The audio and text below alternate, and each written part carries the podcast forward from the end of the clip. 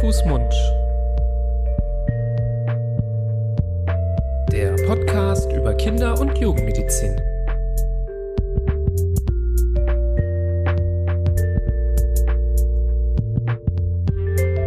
So, ihr Lieben, hallo und herzlich willkommen zu einer neuen Folge von Hand, Fuß, Mund, eurem Podcast über Kinder- und Jugendmedizin. Hier wieder mal für euch da eure beiden Hosts, ähm, die Kinderärzte Florian Barber an meiner Seite. Hallo, lieber Florian. Hallo Nibras. Ich bin Nibras Nami. Wir ähm, senden hier aus Düsseldorf ähm, schon seit drei Jahren zu Themen der Kinder- und Jugendmedizin. Manchmal alleine, manchmal mit spannenden Gästen oder Gästinnen. Und heute haben wir eine sehr, sehr tolle Interviewgästin eingeladen, denn heute soll es so ein bisschen um ja, Produkte gehen, die man zum Beispiel zur Pflege oder auch präventiv benutzt, ähm, vor allem im Säuglingsalter, ähm, die wir auch ja nicht selten empfehlen oder die wir verschreiben oder wo wir Eltern ähm, ja den Rat geben, sie ähm, zu bestellen, in der Apotheke oder in der Drogerie zu kaufen. Und wir haben jemanden eingeladen, der sich diese Produkte mal genauer anschaut, schaut, was da drin ist. Das ist nämlich das ähm, Steckenpferd von Ann-Kathrin Ortmann. Ich glaube, wir nennen dich aber heute Anni, oder? Das ist, glaube ich, der Ja. Name, den du präferierst. Ich glaube, so, so nennt mich auch tatsächlich jeder, seit ich, seit ich klein bin. Super. Liebe Anni, vielen Dank, dass du heute ähm, für uns da bist in diesem Podcast-Interview. Wir freuen uns richtig auf das Gespräch mit dir. Ja, ich freue mich auch. Auf jeden Fall. Also ich bin auch ganz heiß drauf, weil es so ein wichtiges Thema ist, aber und ich glaube eigentlich auch total viele Leute interessiert, aber ein total überfordert. Wenn man jetzt nicht jemanden wie dich an der Strippe hat, der du dich da wirklich professionell auskennst damit, ist man als Otto Normalverbraucher oder Verbraucherin einfach oder ich meine, wie siehst du das? Man, man ist heillos überfordert mit der Werbung und allem Möglichen. Siehst du das? Florian stürzt sich schon in Ja, die erste nee, ich- Frage. Ich wollte Nein, der ich fühle Anni- das, wollte, weil es so, Siehst du, siehst du, sie fühlt mal, das, sie fühlt das das. Thema- weil mir ging es ja vor fünf Jahren genauso. Deswegen gibt's mich ja jetzt so. in Aber wir wollen es natürlich gibt. noch äh, was Einleitendes hier äh, von dir gewinnen und hören. Ich bin jetzt sehr vorschnell. Das ist, weil der Florian jetzt mit, mit vier. Kindern willst Ja, du jetzt einfach wissen, absolut. was du alles richtig und was du alles ja, falsch gemacht Vor allem, hast. was ich falsch gemacht habe. Ich bin gespannt. Also, Trotzdem wollte ich der. Anni noch die Möglichkeit geben, sich einmal den Hörerinnen und Hörern vorzustellen und zu sagen, ja, oder kurz zu erläutern, ähm, ja, wie es dazu kommt, dass du dich mit dem Thema jetzt auch besonders gut auskennst. Ja, also ich bin Anni, wie ihr schon gehört habt. Ich bin eigentlich Wissenschaftlerin. Also ich komme, ähm, ich habe einen Abschluss in Bioanalytik gemacht, habe eigentlich ähm, PCR entwickelt. Ähm, vor fünf Jahren wusste noch keiner, was ich mache. Wenn ich es jetzt aber erzähle, weiß es so der Großteil, ähm, in welche Richtung das gehört. Also ich habe auch DNA-Analysen gemacht und RNA-Analysen sowas. Ja, und dann bin ich Mutter geworden und dann ging es mir wahrscheinlich wie jedem, dass ich überfordert war. Also was, was ähm, benutze ich für mein Baby? Welche Creme kann ich nutzen? Und dann kam so der erste Sommer und äh, Sonnenschutzthema war da ganz groß und ich habe eben keinen gefunden, der mich irgendwie da aufgeklärt hat. Und ich hatte aber diese ganzen ähm, Publikationen quasi vor mir liegen und habe dann selber angefangen zu recherchieren und habe es dann geteilt. Und ja, deswegen bin ich heute hier. Es kam natürlich dann nach Sonnencreme noch einiges anderes dazu in den letzten fünf Jahren. Ey, dieser Job, den ich gerade hab, ich komme ja menschlich total gut an, aber beruflich komme ich mal gar nicht weiter. Mach's doch besser. Mit einem Job bei SOS Kinderdorf machst du nicht nur einen Job, sondern du kannst wirklich etwas bewirken. Du kannst dich weiterbilden und kommst beruflich voran. Bewirb dich jetzt auf einen von vielen Jobs. SOS Kinderdorf. Mach's doch besser.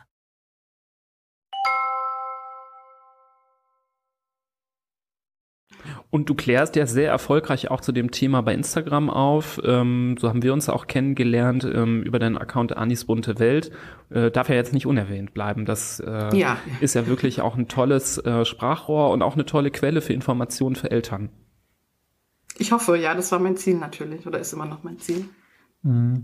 Jetzt ist das natürlich ein Thema, das äh, uns Eltern ähm, und alle, die mit Kindern zu tun haben, ja eigentlich rund um die Uhr beschäftigt. Also Inhaltsstoffe von Produkten. Jedes Kleinkind hat eine Windel am Popo, jedes, äh, jeder Stuhlgang wird mit Feuchttüchern weggemacht. Im Sommer, du hast es schon gesagt, braucht man Sonnenschutz. All das von der Industrie überein drüber gekippt. mit einem großen, für mich zumindest mit einem großen schwarzen Loch der Information, wo ich vielleicht irgendwelche Inhaltsstoffe mir hinten auf der Packung durchlesen kann, die mir aber, ich meine, ich bin jetzt Mediziner, das meiste davon sagt mir auch nichts. Vielleicht bevor wir jetzt auf die einzelnen Produktkategorien gehen, Sollen wir vielleicht einmal mit Inhaltsstoffen beginnen, die so ganz wichtig und allgegenwärtig sind, die dich auch hauptsächlich beschäftigen in deiner Arbeit, äh, wo du nach Schadstoffen suchst? Was sind denn da die gleich zu Beginn mal die Bad Boys, auf die man, äh, wenn möglich, aufpassen sollte und die man, ähm, nach denen man die Augen offen halten sollte?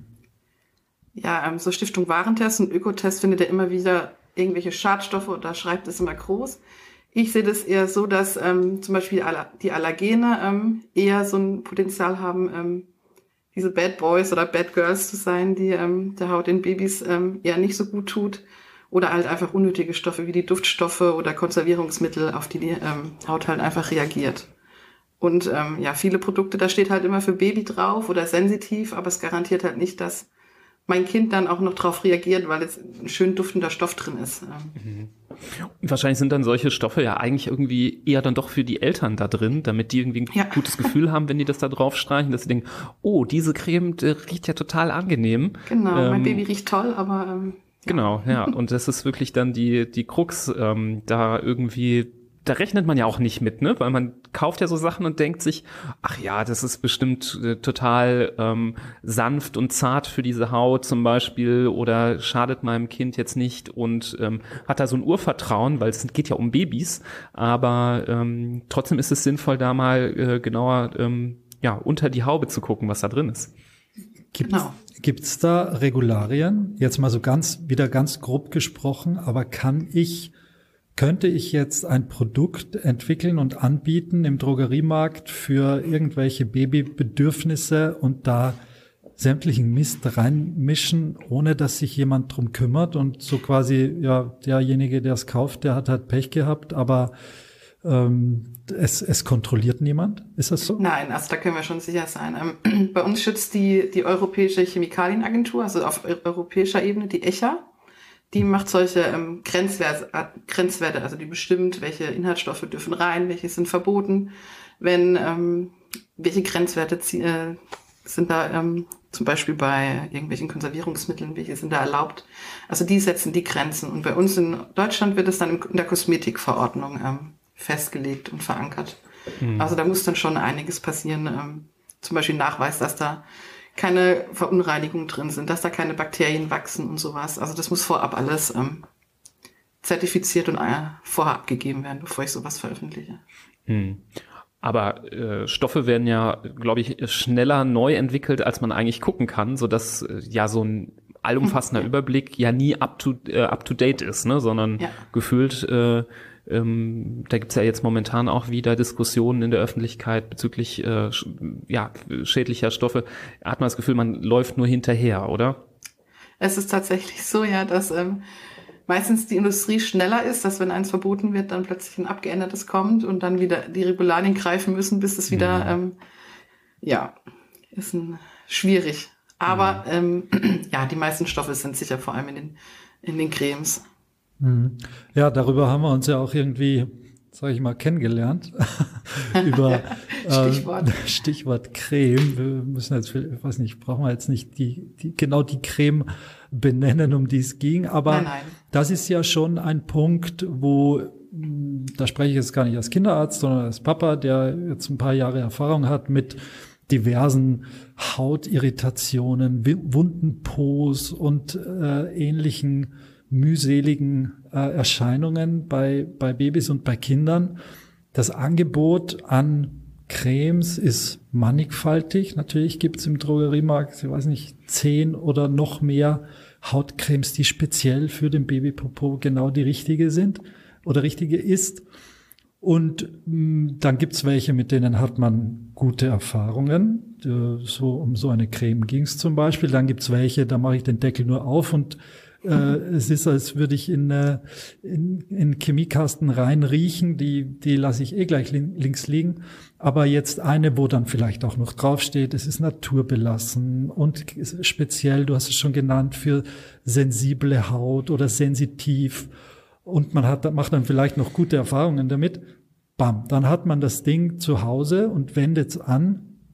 Aber wenn es nach dir geht und äh, dann gehen wir gerne äh, nach deinem Rat, soll man da schon aufpassen und durchaus äh, mal schauen, was man da dem Kind auferlegt im wahrsten Sinn des Wortes. Was müssen wir denn da, worauf müssen wir denn da achten?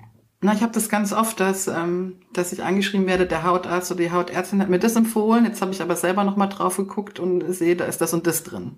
Ähm, ich weiß, dass die Hautärztin und, und auch ihr wahrscheinlich, ihr habt ja auch Erfahrung damit. Und ich sage immer, es ist so ein, so ein schmaler Grat, wenn es euch hilft. Und gerade, also ich spreche jetzt nicht von gesunder Haut, also bei gesunder Haut, die braucht es dann nicht, dann würde ich schon sagen, switch mal um. Aber gerade die atopischen Krankheiten, die dann vom Hautarzt kommen, ich warne auch immer, ich kann dir das empfehlen, aber sprech bitte immer alles ab. Das ist immer so mhm. wichtig, auch mir wichtig, dass ich da auch keinen Arzt oder so reinquatsche, so auf die Art, jetzt hat die Influencerin Annie gesagt, ich soll einfach das nehmen. Das ist mir halt auch wichtig. So wie bei ja. euch, wenn ihr das jetzt empfiehlt, hätte ich jetzt nie gesagt, die ist jetzt schlecht. Ich habe das ja auch nicht bewusst gemacht, sondern ich hatte die Creme ja nur zufällig in meiner Story drin mhm. und habe die dann mal so ein bisschen auseinandergenommen und dann wurde ich angesprochen, dass ihr die ja empfohlen hattet. Ja. Ja, das ähm, ist, ähm, du sagst es, glaube ich, genau, dass der, der, der knackende Punkt ist oder der springende Punkt ist ja, ähm, wie intensiv benutze ich das oder wie regelmäßig? Ja. Ist es jetzt eine Therapie, wo ich ähm, für eine gewisse Zeit ähm, genau. da ja auch Nebenwirkungen in Kauf nehme, weil es ja. gibt kaum Therapeutika, die keine Nebenwirkungen haben. Das betrifft alle Medikamente, die man verschreiben kann. Es gibt kein Medikament, wo im Beipackzettel keine möglichen Nebenwirkungen drinstehen. So sind dann auch äh, so Cremes oder andere Pflegeprodukte. Oder geht es um etwas, was man tagtäglich auf eine gesunde Haut macht? Das hast du ja. äh, da sehr schön ähm, gesagt. Und ich glaube jetzt zum Beispiel bei der Creme für den wunden Po, über die wir gesprochen haben, die würden wir auch niemandem jetzt irgendwie aufschreiben, der jetzt so eine leichte Rötung hat, sondern es geht wirklich um diese richtig schweren Windeldermatitis-Fälle, wo die Haut schon so richtig aufgeht, wo Wunden da sind, wo auch ja. die Angst ist, dass sich diese Wunden infizieren, wenn man da nichts äh, tut, um das ähm, zu regeln. Das ist auch immer nicht nur die Creme, sondern sind oft auch genau. so Sitzbäder zum Beispiel, also verschiedene fliegende Maßnahmen. Ähm, aber ähm, da ist so, da muss man dann, finde ich, immer gucken. Und ich finde es super, dass du da auch ähm, trotz deiner ähm, Expertise in dem Bereich auch da die Zurückhaltung hast zu sagen, ja, das muss man trotzdem ärztlich gut besprechen, weil dann manchmal der Benefit, das zu nutzen, doch größer ist, weil dann zum Beispiel die Wunden wieder verheilen am Po und das Kind keine Infektion bekommt. Ja. Ähm, dann ist es zu verschmerzen, dass vielleicht in der Creme was drin war, was jetzt nicht für den täglichen Gebrauch sinnvoll ist. Genau, ich sage auch, ich differenziere zwischen atopischer Krankheit oder mein Kind hat mal ein bisschen trockene trockene Haut stellen. Mhm. Das, ist ja, ja das sind ja genau. auch zwei Paar Schuhe. Aber da könnte ich direkt einsteigen mit dem mhm. wunden Po. Ähm, viele wissen dann nicht, haben so Feuchttücher genutzt, wo wieder ähm, irgendwelche Duftstoffe drin sind, die vielleicht ähm, zu dem wunden Po geführt haben. Oder in der Windel war was drin. Oder, oder. Also das sind dann immer... Mhm. Gibt es denn was, wo du sagst, das muss in einer... Ich, ich gehe jetzt wieder nicht auf die ähm, medizinische Creme ein, sondern ich meine jetzt so für den Normalgebrauch äh, Baby zu Hause, Wunderpo zum Beispiel. Gibt es da etwas, wo du sagst, das sollte schon drin sein in einer Creme und ist auch dementsprechend unbedenklich? Also im Windelbereich, da ist es ja meistens, dass es die ähm, diese Nässe ist, die ähm, irgendwann zum wunden Po führt, also die ganzen Urin, die den pH-Wert ändert. Und da hilft halt Zink tatsächlich. Also, dass man Zink oder Magnesium kommt jetzt auch so langsam. Haben auch schon einige ausprobiert. Mhm. Dass man da halt das Zink drauf äh, macht und dann guckt, also nicht vorbeugend, sondern wenn, wenn die Rötung da ist, ähm, dass es die Nässe aufhält, dass da halt wirklich kein, mhm. kein Urin an die Haut kommt und sich das Ganze wieder beruhigen kann. Geht verdammt schwer wieder ab. Äh dieses Zeug, erst aus meiner Erfahrung. So eine es ist mineralisch, es ist wie bei der Sonnencreme, es ist halt, ich sage immer, es ist mineral, es ist ein Stein. Naja, Stein gelöst in, in, in, das, in, Lösungsmittel. Mhm, das merkt man. Also das ist für mich so ein bisschen der, der äh, Downturner, dass, dass man die Creme einfach dann schlecht wieder abkriegt, wenn man sie abhaben will. Aber vielleicht fehlt mir da auch die Geduld, dass. Äh das Gute ist, sie schadet auch nicht, wenn es so lang drauf okay. bleibt. Okay. Sie könnte wieder ein bisschen austrocknen, aber ähm, mhm. das ist ja eigentlich gewünscht ähm, mhm. in dem Bereich dann.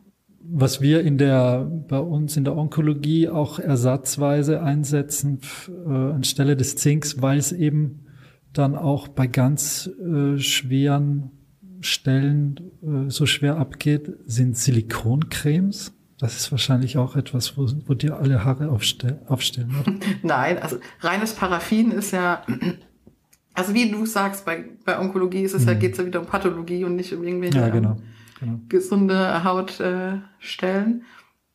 Äh, ja, das ist halt bei pflanzlichen kann man auch den, den pH-Wert schlecht einstellen und bei Paraffin ist es halt technisch hergestellt. Da kannst du halt den Haut-pH gut einstellen bei den Cremes mhm. und ähm, es ist inert, also es reagiert mit nichts und ähm, also es sind mehr so die Verbindungen, die dich auch stören. genau, da geht's dann eher tatsächlich mhm. um, ähm, um diese Herkunft und äh, umwelttechnisch mhm. und tatsächlich, dass oft auch ähm, noch Mineralölrückstände gefunden werden. Zwar mhm. in niedrigen Mengen, aber es wird gefunden. Ich glaube, bei so einer Folge wie heute kommen wir natürlich auch nicht drum herum, finde ich auch äh, gut für Hörerinnen und Hörer, auch ein paar Empfehlungen äh, vielleicht mal auszusprechen. Was gäbe es denn da so zum Beispiel zur Pflege im Windelbereich, was du ähm, ja so aus ganzem Herzen empfehlen kannst als Produkt zum Beispiel? Ich weiß Beispiel. es gerade gar nicht auswendig. Ich darf jetzt auch keine Eigenwerbung machen. Wahrscheinlich müssen wir mehr als drei nennen, damit es keine, damit es keine Werbung ist. Ah, okay. Stimmt. Äh, da bin ich jetzt hier sehr unbedarft rangegangen. ähm, wir, ähm, das Gute ist, also ihr findet immer Empfehlungen auf meiner Seite und in meinem mhm. aktuellen Buch habe ich die auch drin. Also genau, vielleicht können wir da an der Stelle lieber Werbung für dein Buch machen als für irgendwelche Firmen. Das haben wir nämlich anfangs noch nicht angesprochen, ähm, dass du jetzt äh, diese Woche ein Buch ähm, rausgebracht hast. Ich sage bewusst diese Woche, weil wir äh, ja auch jetzt gerade ziemlich live äh, zu diesem Zeitpunkt auch aufnehmen ähm, und die Folge auch erscheinen wird. Ähm, vielleicht kannst du dazu noch zwei, drei Wörter sagen. Ja, also wie, wie, wie am Anfang auch. Ich habe angefangen auf Instagram zu schreiben und irgendwann kam natürlich jemand und sagt, schreib doch mal ein Buch. Und dann habe ich mich letztes Jahr hingesetzt und habe all diese Themen kapitelweise in einem Buch verfasst. Also Feuchttücher, Windeln, ähm, Cremes, Shampoos, Sonnenschutz, ähm, Milchnahrung ist drin und Zahnpasta. Also so die großen wichtigen Themen, die ich auch oft gefragt werde, ähm, kannst du nicht mehr was drüber schreiben? Mhm. Wo ich dann einfach die Grundlagen ähm, gesammelt habe, habe mich in die aktuellen Studien reingelesen, gerade bei Zahnpasta, da ist es sogar immer noch, dass es äh, gerade noch hin und her geht und entschieden wird. Ähm, mhm. Ja, genau. Und daraus ist dann ein Buch geworden. Mhm. Jetzt hast du gerade schon genannt, ein, eins der Themen sind zum Beispiel Windeln. Da hätte ich jetzt vor zehn Jahren hätte ich gesagt, ja, was, alle Windeln sind ja eh gleich. Ich meine, die einen haben den Namen drauf gedruckt, die anderen haben den Namen drauf gedruckt, aber grundsätzlich ist eine Windel eine Windel dem, da bin ich äh, in den letzten Jahren auf jeden Fall eines Besseren belehrt worden, weil zum Beispiel sämtliche Kinder im Hause Barbour, also bei mir zu Hause, die Windeln einer Marke nicht vertragen. Die ziehen diese Windel an, zum Beispiel im, im Kindergarten nicht, aber bei der Tagesmutter oder bei der Oma und Opa, und die haben 24 Stunden später haben die einen roten oder auch wunden Po, dann wechseln wir auf die altherkömmliche Marke, die, wo wir, die die anderen auch vertragen und das Ganze löst sich in Luft aus. Also. Ja, es ist manchmal wie verhext, die einen so, die anderen so. ja, unglaublich. Und da sieht man, dass das eben nicht nur so ein Fließstoff ist mit zwei Klettverschlüssen drauf, die man, die man dem Kind umschnallt, sondern dass da sehr wohl einiges drinsteckt, was die Haut auch dementsprechend angreifen kann. Was, was ist das denn? Das ist immer, also du hast eine Zellstoffschicht. Es kann alles sein. Es kann vom Kleber, von den, von den, Kle äh, von den, von diesen Klettverschlüsseln an der Seite sein, zu dem Zellstoff, der vielleicht behandelt wurde oder gebleicht wurde. Manche Windelhersteller ähm, haben auch eine Paraffinlösung drin, was viele auch nicht wissen zum Beispiel, dass sie diesen, diesen Zellstoff, der Kontakt mit der Haut hat, in Paraffinlösung getränkt wird. Also es gibt alles. Was, was hat das für äh, oberflächlichen Vorteil? Dieses Paraffin Laut Hersteller soll es Windeldermatitis vorbeugen. Ja, ja. Aber mhm. ähm, ich habe mir die Studie auch angeguckt. Also ich weiß auch nicht, ob ich dann demnächst noch verklagt werde von dieser besagten Firma. okay. Aber es gab halt, äh, in dem Diagramm wurde halt gezeigt, dass Wetterumschwünge mehr Einfluss hatten als diese Paraffinlösung. Oh. Mhm. Ja. Okay. Also kann man es eigentlich auch, mhm. auch lassen. Und in der Windel ist ja auch noch einiges. Wenn man das mal, wenn man mal zum Beispiel ein Kind in die im Schwimmbad oder in der Badewanne hat mit einer normalen Windel und nicht mit einer Schwimmwindel, dann saugt sich dieses Zeug ja voll bis zum, im wahrsten Sinne des Wortes, bis zum Platzen der Windel, weil, weil diese, was ist das, was sind das, diese Kügelchen, die sich da... Das ist so Kunststoffgranulat, also man ist super Absorber. Ist auch ein cooler, cooles Experiment für Kinder tatsächlich. Mhm. Die, die ähm, richtig aufgehen und ihr Volumen ja, ja. Ver, vervielfachen und damit einfach die Flüssigkeit, den Urin aufsaugen sollen. Aber genau, dies, also das, das ist so, ja auch nicht das Natürlichste, was die Menschheit. Ja, natürlich ist es nicht. Also es gibt schon Firmen, die versuchen, das anders herzustellen, sind aber bis heute nicht ähm, dazu gekommen, dass es passt. Also aktuell werden solche Kunststoffmonomere, ähm, die verbinden sich zu Wasserstoffbrücken. Ich sage das immer wie so ein altes Einkaufsnetz, in das man dann ganz viel reinpacken kann. So, so bindet es quasi das Wasser und bildet so ein Hydrogel dass das nicht ausläuft. Also das Wasser läuft rein, sammelt sich und kann aber nicht mehr rauslaufen. Und ähm, darauf jetzt nur mal ganz sicher zu gehen, darauf können auch dann äh, die Kinder reagieren mit ähm, Rötungen zum Beispiel. Also da tatsächlich auch, nicht. Da tatsächlich nicht, okay. Nee, also das Granulat mhm. ist auch ähm, neutral und also ich würde mich, wahrscheinlich gibt's, ich sage jetzt gar nicht, gibt's nicht. Also es gibt auch Kinder, die auf Wasser oder Sonne reagieren. Also mhm. ich würde es nicht mhm. ganz ausschließen aber in der Regel. Aber ist äh, grundsätzlich unbedenklich. Genau.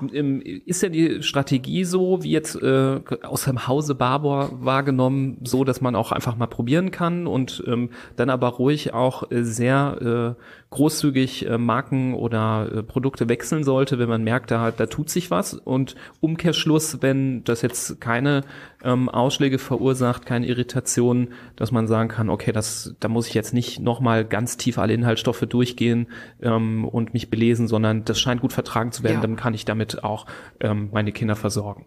Das ist auch mal ein Punkt bei mir. Also die ideale Windel ist die, die passt, die nicht äh, ausläuft, wenn man sie anhat und auf die man mhm. nicht reagiert.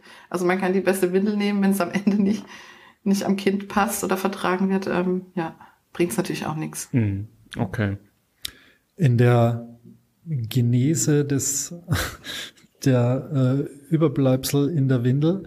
Ähm, wenn wir zum nächsten Meinst du Verdauung? der Verdauung, genau. Im Werdegang der Verdauung. Äh, das nächste, was mir einfällt, sind äh, die Feuchttücher, ohne die man ja heutzutage eigentlich gar nicht mehr so recht auskommt. Ähm, ist wahrscheinlich auch gut so, dass es die gibt. Also kann man nur sagen, es ist gut. Wenn ich da immer mit einem Waschlappen und Wasser rangehen müsste, würde ich äh, wahrscheinlich durchdrehen. Ähm, aber Feuchttücher haben sie auch ganz schön in sich, oder? Das kann man sich ja auch vorstellen. Da ist jetzt Flüssigkeit drin, die nicht einfach ähm, verdampft, so wie äh, so wie Wasser, sondern ja. die, das bleibt feucht, das bleibt über einen längeren Zeitraum feucht. Ähm, genau, das ist das Kritische an den, an den mhm. Feuchttüchern. Nämlich, äh, weil? Also wenn, Sehr spannend. ich sage immer, als, als Mikrobiolog, also ich war auch in der Mikrobiologie, da wo viel Wasser und viel Wärme ist, da fühlen sich natürlich äh, mhm. äh, alle Bakterien und äh, was auch immer noch da ist, äh, wohl Pilze auch. Äh. Mhm. Deswegen, ähm, klar, da wo man Waschlappen und Wasser nehmen kann, super, aber so wenn dann, wenn es dann in den Kindergarten geht und die dann sagen, äh, bringt bitte Feuchttücher mit, ich glaube spätestens da muss man sich dann vielleicht doch mal welche anschaffen. Mhm. Da dann ganz auf Konservierungsmittel zu verzichten, wäre natürlich auch wieder fatal. Also es muss, gerade dann, wenn er sagt, ich habe nur Wasser ja, und Feuchttücher. Genau, dann sind nachher die, also wenn du dann einen offenen Po hast und dann noch irgendwelche Pilz reinbringst, das wäre natürlich ähm, der super GAU. Mhm. Deswegen, ähm, wenn da Konservierungsmittel drin sind, in dem Fall nicht negativ sehen, sondern da sind sie essentiell, dass sie teilweise drin sind. Aber halt wenn, dann am besten die nicht, die nicht hochallergen sind, oder? Hm. Und dann gibt's ja, ja, so ölige Tücher auch äh, und normale Feuchttücher. Gibt's da eine Abstufung deiner Meinung nach? Die habe ich tatsächlich nie selbst benutzt, diese öligen. Hm, die sind verdammt ölig, kann ich nur sagen. okay. Sicher also ich habe zu Hause immer die Waschlappen und zur Not unterwegs hatte ich immer Feuchttücher. Ah, wirklich? Mit Waschlappen zu Hause? Wir haben das Glück, dass oh. wir so einen Aufsatz für die Badewanne hatten und da nicht groß irgendwie rumrennen mussten mit Wasser. Mhm. Mhm. Da war das Kind auch einfach mal im Waschbecken. Naja. Äh, eine Frage an euch beide. Äh, was ist denn aus dem guten alten äh, Babypuder geworden? Weil das ist ja irgendwie, ich krieg das jetzt gar nicht mehr mit? Ähm, gab es das im Hause Barbour oder in anderen Häusern oder ist das irgendwie so richtig aus der Mode und hat das auch äh, ja sinnvolle Gründe oder ist das jetzt einfach nicht mehr praktikabel? Also meiner Meinung nach ist das sehr verschwunden, das Zeug. Ich kann, Ich ich, hoffe, erinnere ja. mich noch aus meiner Kindheit, das Babypuder, das, das habe ich noch vor Augen ähm, oder im Auge. gehabt. ähm, aber heutzutage, also wir haben es gar nicht, noch nie gehabt, bei keinem Kind. Ich sehe es auch kaum noch. Und warum, sag, kannst du uns wahrscheinlich sagen, Anni, oder? Ja, das kann ich, ich weiß nicht, ob ihr schon Fälle bei euch hattet. Also gerade ähm, beim P Babypuder ist halt das Gefährliche, dass es äh, zur Aspiration kommt. Also gerade wenn dann die Kinder irgendwie beim Wickeln mit, mit rumspielen und das, die Dose aufgeht und da ist dann ein Atemzug und das Zeug ist halt in der Lunge verteilt und es geht natürlich nicht mehr raus. Und dann, es geht nicht mehr raus. Hm. Nee. Ja, doch, das, also das ist mir schon bekannt als ähm, Problem, ähm, dass das jetzt äh, deswegen ist natürlich sehr schön, dass das nicht mehr äh, benutzt wird, Ja, genau. ähm, dass sowas nicht mehr vorkommt. Ähm, ist das auch der Grund, wieso das so ein bisschen wieder zurückgegangen ist, oder gibt es auch lokal ähm, an den Stellen, wo man es anwendet, äh, Probleme? Oder ist das sonst Also ich habe es eigentlich? jetzt auch nicht mehr gesehen, dass jemand benutzt, aber Mhm. es, ich, ähm, es gibt auch, das Bundesamt für Risikobewertung warnt auch davor, dass es auch nicht mehr, ähm, Okay. Aber kann man es noch ich denke mal, dass die? Hersteller Also da hoffentlich noch? auch einlenken. Gibt es Mhm. es noch? Ich glaube, man kann es tatsächlich noch kaufen. Ah, Mhm. ja. Ich habe das früher, also das weiß, wissen viele nicht, im ersten Beruf bin ich Physiotherapeutin. Mhm. da hatte ich es teilweise im Sommer bei, sehr ähm, adipösen Menschen äh, für die Hautfalten tatsächlich gehabt. Zum Ja. Aus, Austrocknen. Daher kannte ich das noch. Ähm, Ja, wenn da nicht die Gefahr ist, dass man das einatmet, kann man es wahrscheinlich doch noch mal benutzen. ja, bei aber- Erwachsenen würde ich es jetzt genau, aber bei, bei Babys am, am Wickeltisch Ja, würde ich ja, sagen, ja. ähm, Nee, das muss dann da weg. unbedingt weg damit. Ähm, Ja. ja. Ja, ähm, es ist nicht einfach hier äh, mit den Einkäufen aus dem Drogeriemarkt äh, ohne Bedenken umzugehen. Hast du deinen Kassenbon noch aufbewahrt? Ja, ich hoffe es. Also ich muss ein paar Sachen zurückgeben. ich. ähm, Oder selbst aufbrauchen. selbst aufbrauchen. ja. Das wird wahrscheinlich äh, bei Kinderzahnpasta schwierig oder schwierig nicht, aber ein bisschen äh, wahrscheinlich nicht so zielführend. Die, äh, da kann man sich ja auch vorstellen, dass nicht nur gerade die positivsten Stoffe da drin sind, oder? In so einer wohl süßlich schmeckenden Chemiekeule. Tatsächlich habe ich vor fünf Jahren meinen ersten ähm, Zahnpasta-Check gemacht und da war es noch richtig verbreitet, dass ähm, bedenkliche ähm, Konservierungsmittel drin waren, zum Teil auch noch mal, also Maltodextrin, also dass auch Zucker, also kariogene Inhaltsstoffe drin waren. Zucker in der Zahnpasta. Ja, tatsächlich. Gibt eine einzige, gibt's noch auf dem Markt, die hat das auch noch drin. Aber jetzt aktuell, ähm, dadurch, dass sie viel umgestellt haben beim Titandioxid, als es letztes Jahr aufkam, haben die quasi wahrscheinlich einfach alles andere gleich mit, mit bereinigt. Äh, Titandioxid. Ähm, was, was muss ich davon halten? Es ist wie Klingt Zink, also spektakulär. ist auch ein Mineral, also gleiche Kategorie wie Zink. Ähm, ich sehe das immer so ein bisschen zwiegespannt. Da ist jetzt der Riesenaufschrei, das sei krebserregend Mhm. und bitte überall raus. Ja, stimmt. Ja. Tatsächlich ist es mit allem Pulvering so. Wenn ich jetzt dieses Talkum aus dem Babypuder einatme oder würde ich die Zinkpartikel in, in Nanoform oder in einatmen, kann es langfristig immer zu irgendwelchen entzündlichen Reaktionen in- im Lungengewebe führen und dann auf Krebs irgendwann ähm, führen. Das ist, es ist schwierig dazu sagen, ja, das ist jetzt total krebserregend, weil es ist auch in der Zahnpasta. Es gab Hinweise, dass es Darmreaktionen gibt, aber es wurde noch nichts ähm, bewiesen. Ähm, es wurde jetzt quasi einfach nur, ja, zurückgestellt, weil man nicht beweisen konnte, dass es nicht bedenklich ist. Also es wurde nicht gesagt, dass es bedenklich ist, sondern man hat es vorsichtshalber rausgenommen, ja, weil man nicht beweisen kann, dass es nicht bedenklich ist. Ja, ist doch eigentlich auch eine schöne Herangehensweise, dass man äh, erstmal guckt, ob es bedenklich ist, bevor man es Ja. reinmacht und nicht andersherum. Ja. Aber tatsächlich ist es ja Realität ja leider oft eben genau andersherum, dass ähm, ja die Sachen, die Inhaltsstoffe erst drin landen und dann äh, später mal wieder raus sub subtrahiert Ja. werden. Ähm, das ist zwar schade, aber ja, an dem Weg äh, kann man wahrscheinlich nicht so einfach dran rütteln. Ähm, vielleicht muss man eine Sache noch erwähnen, ähm, fand ich auch super in deinem Buch, dass du da nochmal auch was zu Fluorid geschrieben hast, weil darüber ja auch viel diskutiert wird, auch zwischen Zahn- und Kinderärzten noch bis vor anderthalb Jahren Uneinigkeit äh, Ja.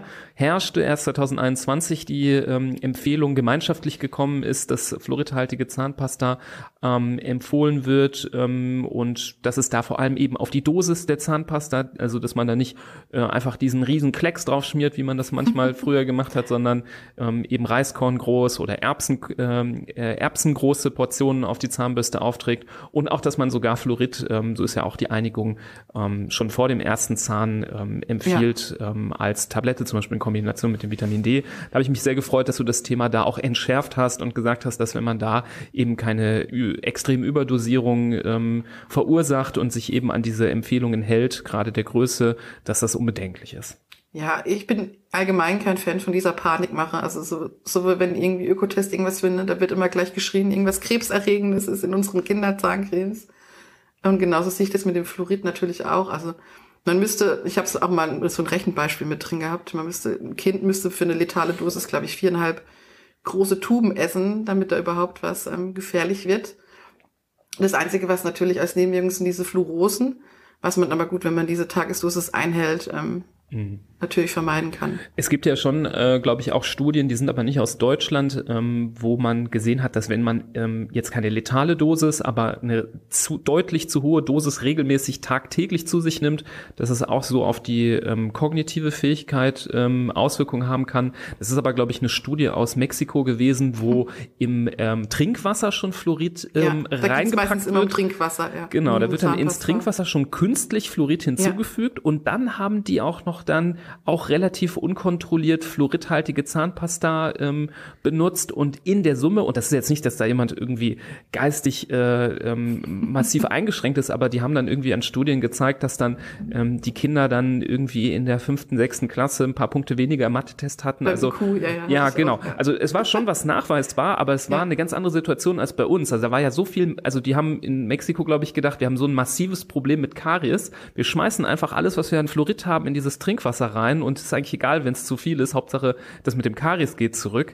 Ähm, da sind wir ja ganz anders hier aufgestellt. Ähm, in Deutschland ist ja im normalen Leitungswasser in aller Regel kaum Fluorid drin. Da sollte man aber äh, trotzdem man grundsätzlich beim testen, ja. genau man kann auch oder man guckt beim Wasserversorger online nach. Das geht ja, ja, auch, dass man da die sind ja verpflichtet, das aufzuführen. Das ist in gewissen bergigeren Regionen, wo mehr Fluorid, glaube ich, äh, so auf natürlichem Wege durch das Ausspülen von ähm, Böden und Gestein damit reinkommt, ist es glaube ich relevanter also ich glaube, dass es da in Österreich und Schweiz schon Bereiche gibt, wo ähm, Fluorid so viel drin ist, dass man zumindest ähm, auf die, wenn man das Kind jetzt mit Leitungswasser füttert, zum Beispiel durch Anrühren von Prämilch zum Beispiel, dann könnte man dann auf die Fluoridprophylaxe verzichten. Aber da würde ich mal verweisen auf unsere Folge zur Fluoridprophylaxe, da haben wir ganz viel drüber gesprochen. Das würde wahrscheinlich jetzt zu weit führen, aber ähm, ganz, ganz äh, gutes Zeugnis von uns allen zum Thema Fluorid und nicht verrückt machen. Finde ich gut, dass du das ja. nochmal betont hast. Jetzt äh, im Moment äh, schicken sich die Temperaturen ja an, so ein bisschen freundlicher zu werden und die ganz kalte Jahreszeit vielleicht äh, bald vorbei zu sein, wobei im April weiß man es wieder nicht, da kann wieder alles passieren.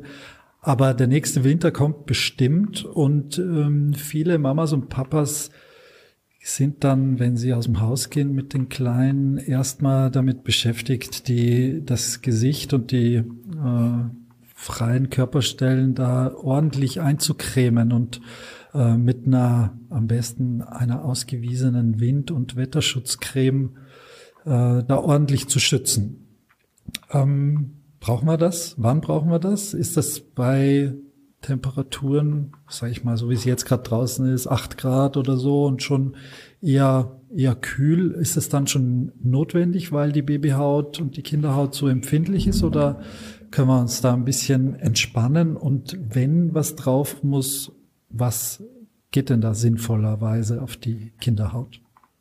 Ich will mich da gar nicht so an Temperaturen festmachen, aber bei 8 Grad jetzt natürlich nicht. Da geht's dann eher so um 0 Grad und weniger oder wenn auch Wind kommt. Also dieses, das kann 0 Grad sein und völlig angenehm, weil die Sonne scheint oder es kann 1 Grad sein und richtig kalter irgendwie Nordwind, wo man dann doch irgendwie was auf die, auf die Backen macht, damit die nicht ähm, rot werden. Ja, und dann am besten sowas Fett, also fettreiches ohne Wasser. Man kann tatsächlich Brustwarzensalbe nehmen. Die hat meistens reines, äh, reines Öl oder reines Fett ohne ähm, Lippenpflegestifte gehen ganz gut. Also es muss nicht mal was ausgewiesenes Wind und Wetter sein. Wichtig ist, dass der Wasseranteil niedrig ist, sodass es richtig ähm, ein Schutzschild äh, Schild über die über die Haut legt. Hm. Also brauche ich nicht in den äh, Campingladen gehen und nach extra äh, Wintercreme für Neugeborene suchen, sondern hm, so aber was fettreich ist, tatsächlich. Ja. Okay. Mhm. Ich dachte, als du über wärmere äh, Gefilde gesprochen hast, äh, dass du mehr so Richtung der Sonnencremes äh, abzielst, weil das auch noch ein Thema ist, was ähm, sowohl in deinem Buch ähm, er Erwähnung findet, ähm, was aber auch mich besonders interessiert hatte. Ähm, da ist ja auch wirklich das Angebot sehr, sehr breit, ähm, ja. auch im Sinne von des preislichen Angebotes. Ja. Also da gibt's ja wirklich von Cremes, äh, die einen gefühlt äh, nach drei Tuben in den Bankrott treiben, bis hin zu günstigen Varianten, alles ja. möglich. Ähm, und da ist, finde ich, sehr schwierig, einen Überblick zu bekommen, was ist jetzt gut und was nicht. Und gefühlt ist da schon immer viel Günstliches und viel Chemie auch am Werke bei ähm, Sonnenschutzmitteln. Könntest du da mal irgendwie aufdröseln, was so da besondere Übeltäter sind? Du hast ja die Duftstoffe schon genannt. Ähm, das kann sich, glaube ich, jeder denken, der schon mal eine Sonnencreme aufgetragen hat, ja. dass da ja äh, Duft auch eine Rolle spielt. Ähm, und was es da noch äh, es zu beachten gibt bei dem Thema? das ist ja das Thema, warum es mich auch, glaube ich, überhaupt gibt. Also mit dem hat irgendwie alles begonnen, mit diesem Sonnenschutz. Und dann habe ich mich mal hingesetzt und habe, so naiv wie ich war, habe ich gesagt, ich mache euch mal einen Check mit allen Sonnencremes. Und das waren dann irgendwie über 700 Produkte, die ich dann irgendwann in der Excel-Liste drin hatte. Also es ist echt verrückt und es wird jedes Jahr wird es mehr. Also ich weiß gar nicht, wie viel es aktuell sind. Und dieses Jahr wahrscheinlich noch mehr. Das muss irgendwie der, der Kaufrenner sein bei allen, äh, mhm. bei allen Firmen.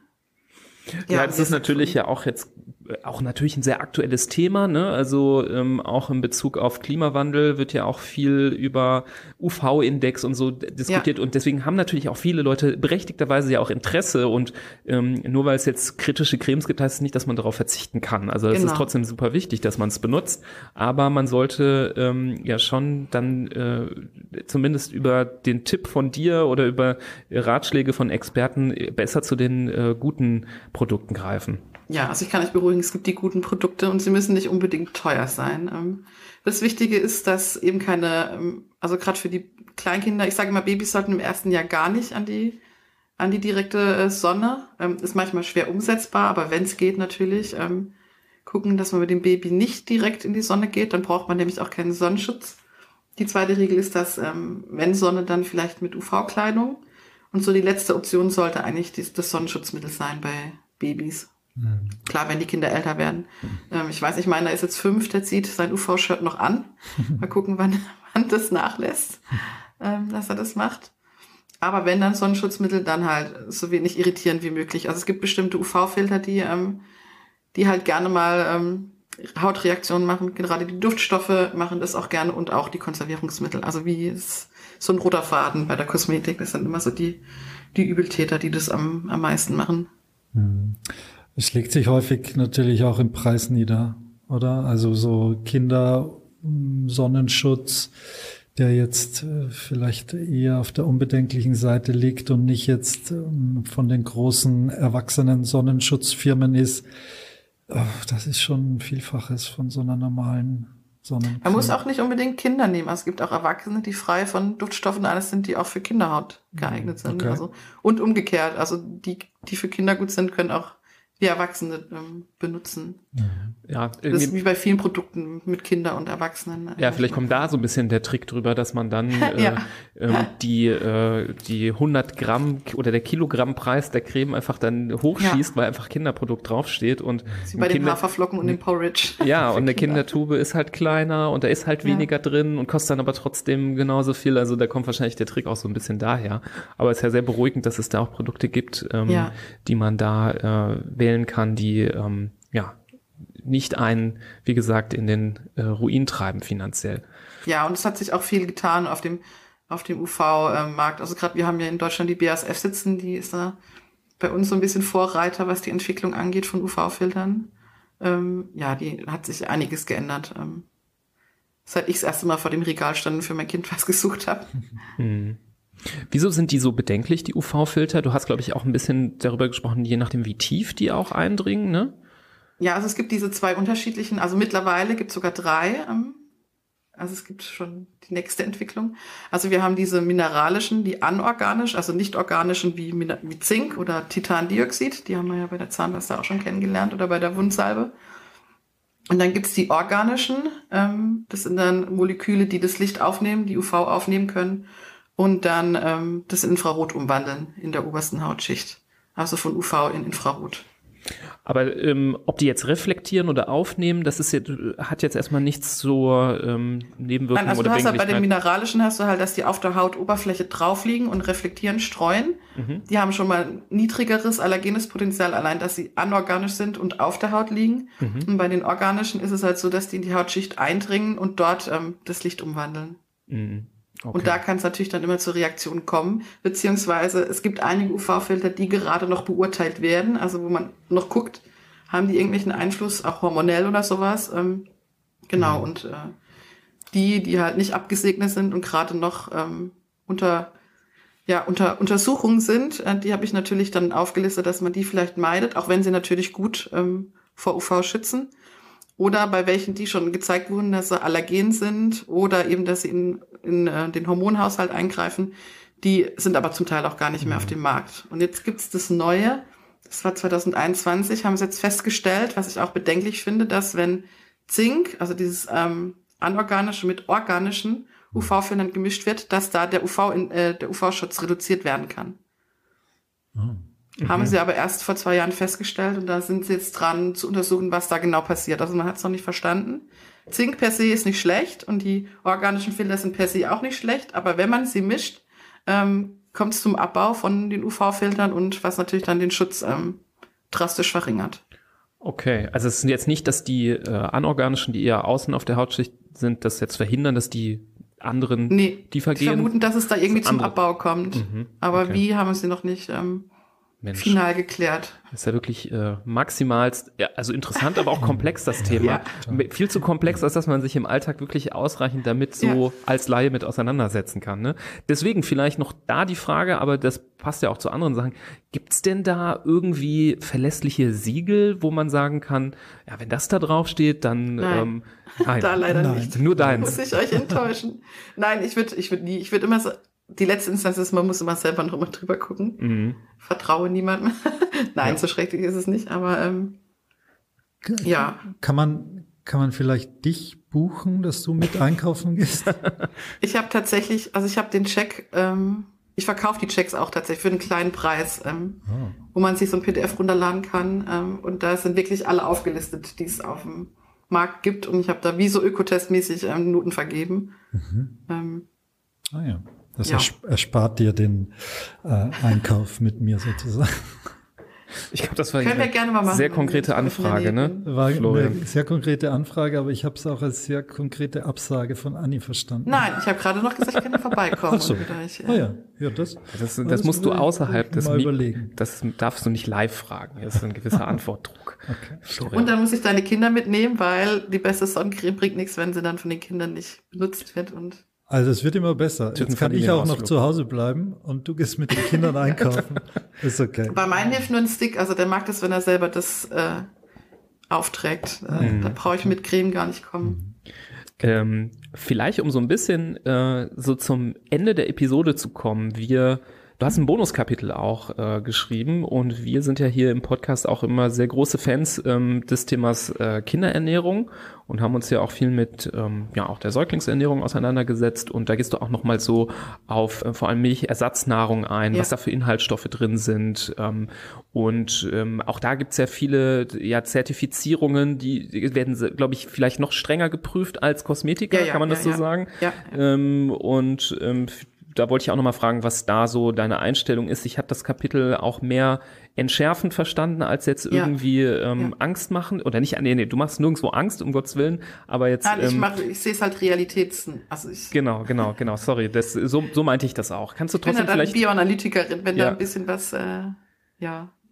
Ich finde es schwierig. Also ich, das Kapitel musste rein. Es ist zwar, bei mir geht es zwar um die Kosmetik, mhm. aber gerade im ersten Jahr, finde ich, gehört es ein bisschen mit dazu. Deswegen habe ich es mit reingenommen. Und mhm. ähm, das Problem, also was ich so sehe, ist es ja, ähm, man darf nicht mit Pränahrung ähm, werben, aus gutem Grund. Also die WHO mhm. sagt da ganz klar, ähm, stillen ist das Beste. Mhm. Aber ich finde, es gibt halt, gibt halt Situationen, da geht's nicht. Oder man will nicht. Ähm, und dann fehlt da irgendwie die Aufklärung. Dann stehen die vor dem Regal und wissen nicht, das sind jetzt hunderte von, von Nahrung, welche nehme ich denn jetzt?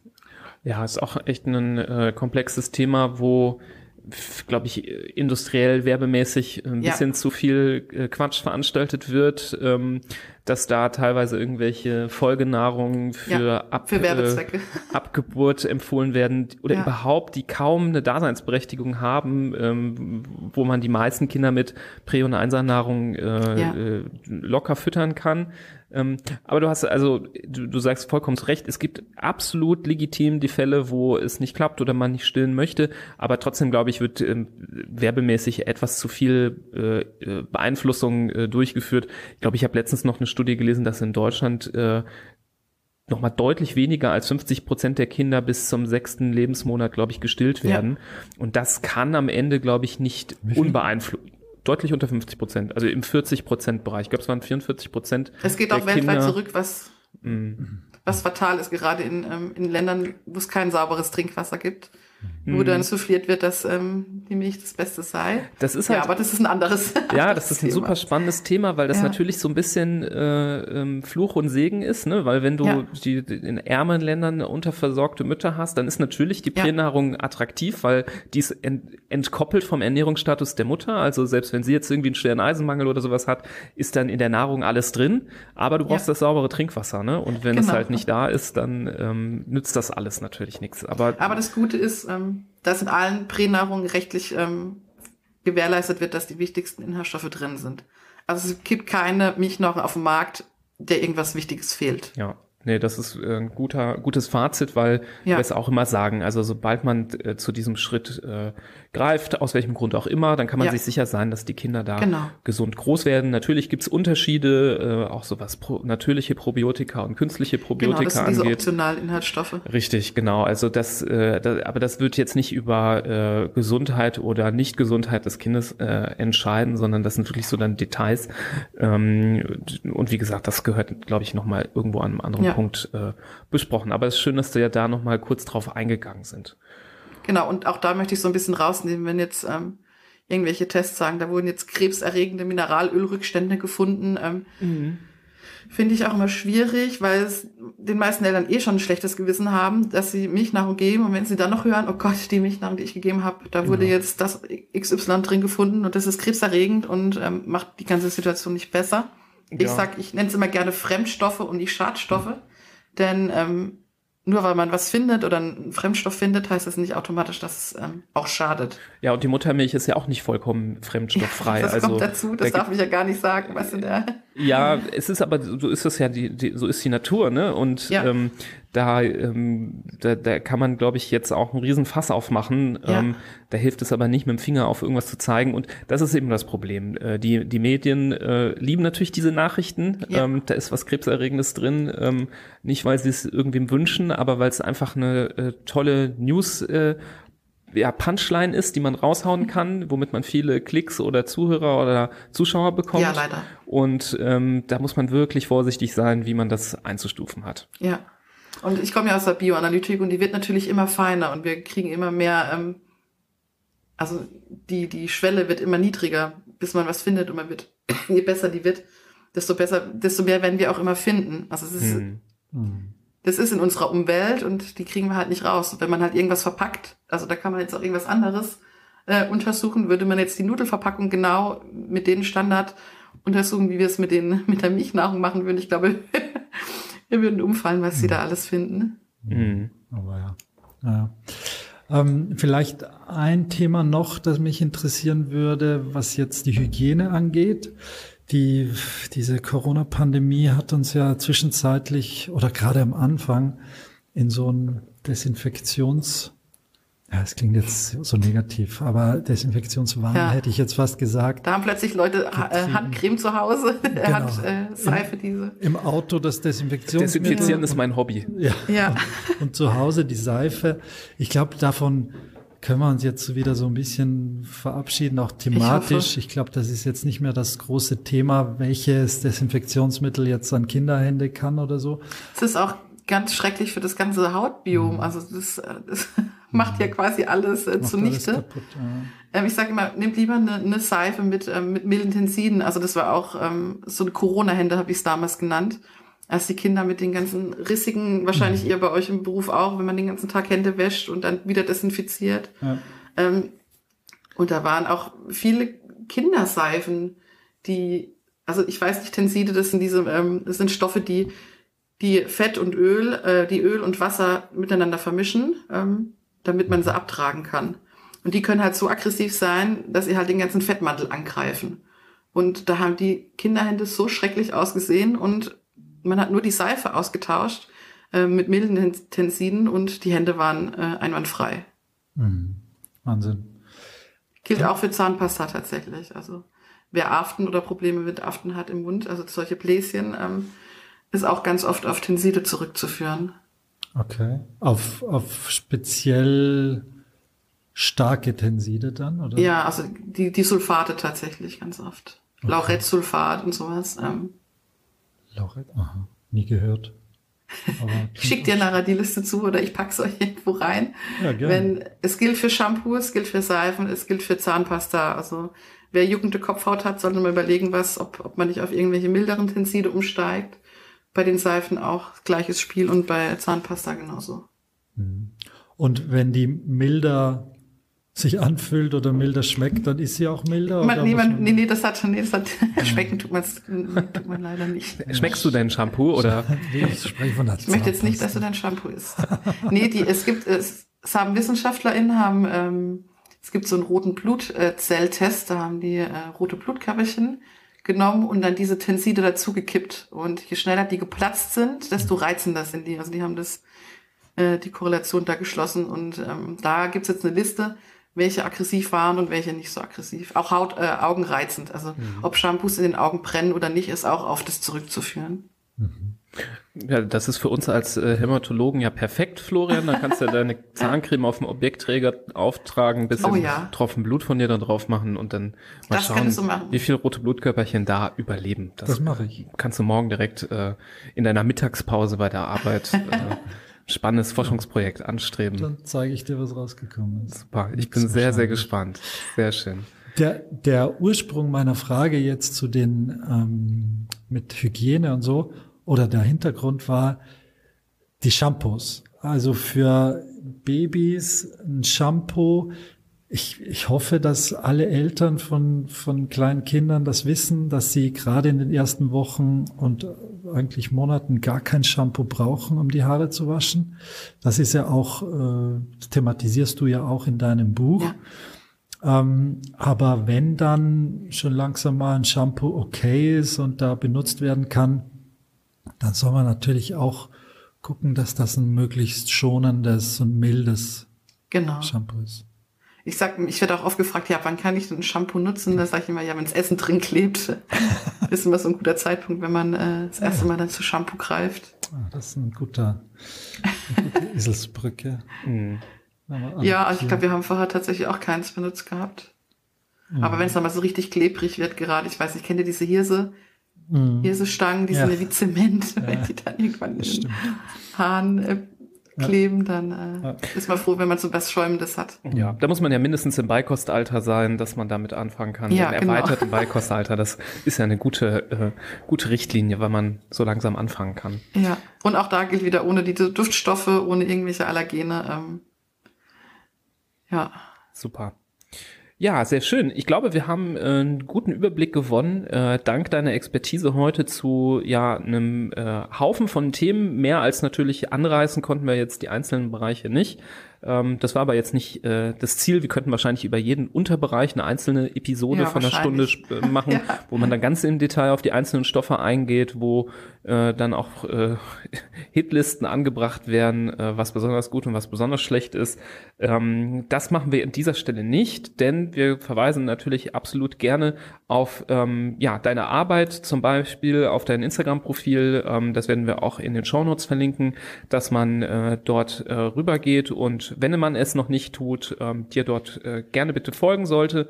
Und natürlich auch nochmal äh, der Hinweis auf dein Buch. Ähm, Hör auf Anni heißt es und ähm, ist diese Woche erschienen. Auch das packen wir in die Show Notes. Wir finden äh, es super. Ich bin schon ein großer Fan davon und ich glaube, ähm, viele, viele Eltern können davon profitieren, ähm, so dass wir das wirklich äh, aus vollem Herzen sehr gut empfehlen können. Dankeschön. Ist mir sehr wichtig. Das freut uns. Das freut uns, dass es auch so Bücher gibt, die einfach auch, ich finde, das hat irgendwie nochmal so ein neues Kapitel aufgestoßen. Ähm, es gibt ja manchmal so Erscheinungen, wo man sich denkt, ja, hm, ist jetzt auch nicht ganz was Neues, ähm, aber ähm, ich fand da das sehr erfrischend, sowas mal auch zu lesen, weil ich da wirklich, äh, ja, auch selber große, äh, große Interessen habe, ähm, da auch was dazu zu lernen. Ja, ähm, vielleicht ist an dieser Stelle auch, weil wir über Bücher sprechen, der Hinweis auch auf unser äh, Buch erlaubt, das vor einem Monat erschienen ist, High Five, die fünf Säulen einer gesunden und glücklichen Kindheit. Da geht es ein bisschen, äh, ist ein anderer Ansatz. Wir haben ja eher so ein präventiven Überblick versucht äh, zu schaffen, was sind so die Stellschrauben, die Eltern in der Hand haben, damit ihre Kinder gesund groß werden, wo kann man was tun, ähm, wo kann man äh, drauf wirken. Das haben wir auf fünf Säulen aufgeteilt, bezieht sich auf äh, Vorbereitungen, ähm, das Zuhause sicher machen, Kenntnisse zum Beispiel zu Erkrankungen, aber auch Ernährung, Psyche, Bewegung. Wir haben so einen Rundumschlag versucht zu wagen und zumindest die bisherigen Feedbacks nach einem Monat äh, erscheinen sind wirklich durchweg äh, positiv und wir hoffen damit wirklich einen Nerv getroffen getroffen zu haben und auch was Neues äh, als neues Konzept was geboten zu haben. Deswegen verlinken wir das auch nochmal in den Show Notes und hoffen, dass ihr entweder das schon gelesen habt und damit glücklich seid oder es euch noch holen werdet. Und ähm, ja, wenn ihr Eltern habt, die jetzt vielleicht auch zu dem Thema, worüber wir heute gesprochen haben, zu den Produkten für Säuglinge und Kleinkinder ähm, ja, da mal gestolpert sind oder auch vielleicht äh, ja der Verdacht darauf irgendwas besteht, weil es vielleicht Probleme auch mit der Haut zum Beispiel gibt, dann unbedingt diese Folge gerne weiterleiten ähm, in eure Gruppen, dass das ähm, ja auch diejenigen erreicht, die vielleicht davon profitieren können. Und ansonsten wünschen wir euch beste Gesundheit der Familie äh, und den Kindern und wir hören uns bei der nächsten Folge. Danke, Anni, dass du dabei warst. Bis dann. Tschüss. Tschüss. Vielen Dank. Tschüss.